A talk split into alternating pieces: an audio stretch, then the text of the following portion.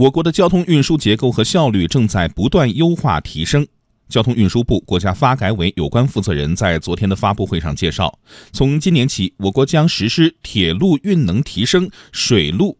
水运系统升级、城市绿色配送等一系列行动，推进大型货物运输公路转铁路、公路转水路等多式联运方式。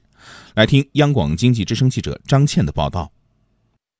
交通运输部数据显示，改革开放以来，我国各种运输方式快速发展，货运总量、港口货物吞吐量及集装箱吞吐量、快递业务量多年位居世界首位。二零一七年，全社会货运量达四百七十二点四亿吨，其中公路、水路、铁路货运量占比分别为百分之七十八、百分之十四点一、百分之七点八。上个月，国务院常务会议审议并原则通过交通运输部提出的三年行动计划工作思路和任务措施。交通运输部副部长刘晓明说：“以京津冀及周边地区、长三角地区、分位平原为主战场，以推进。”大宗货物运输公转铁、公转水为主攻方向，通过三年的集中攻关，实现全国的铁路的货运量增加十一亿吨，实现水路的货运量增加五亿吨，沿海港口大宗货物公路的运输量减少四点四亿吨。从今年起，交通运输部将在全国范围实施铁路运输能力提升、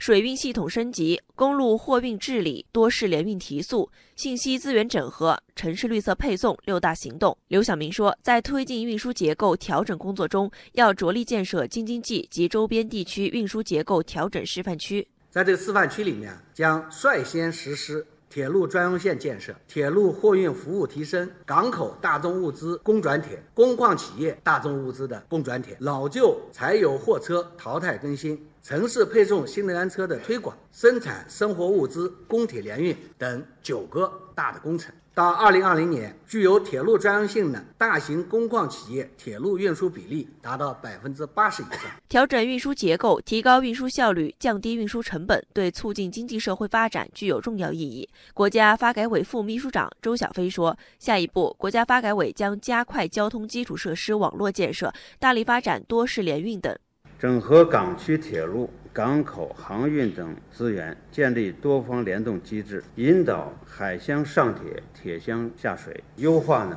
公转铁联运模式，强化货源组织和集散功能，提高集装化率，实现呢公铁联运的无缝衔接。周小飞介绍，国家发改委还将进一步清理规范运输环节收费，推动运输信息公开共享，加强铁路与公路、水运、空运等信息平台的互联互通和公开共享，整合搭建物流大数据共享信息平台，打造互联网加交通物流服务模式，实现一站式线上服务。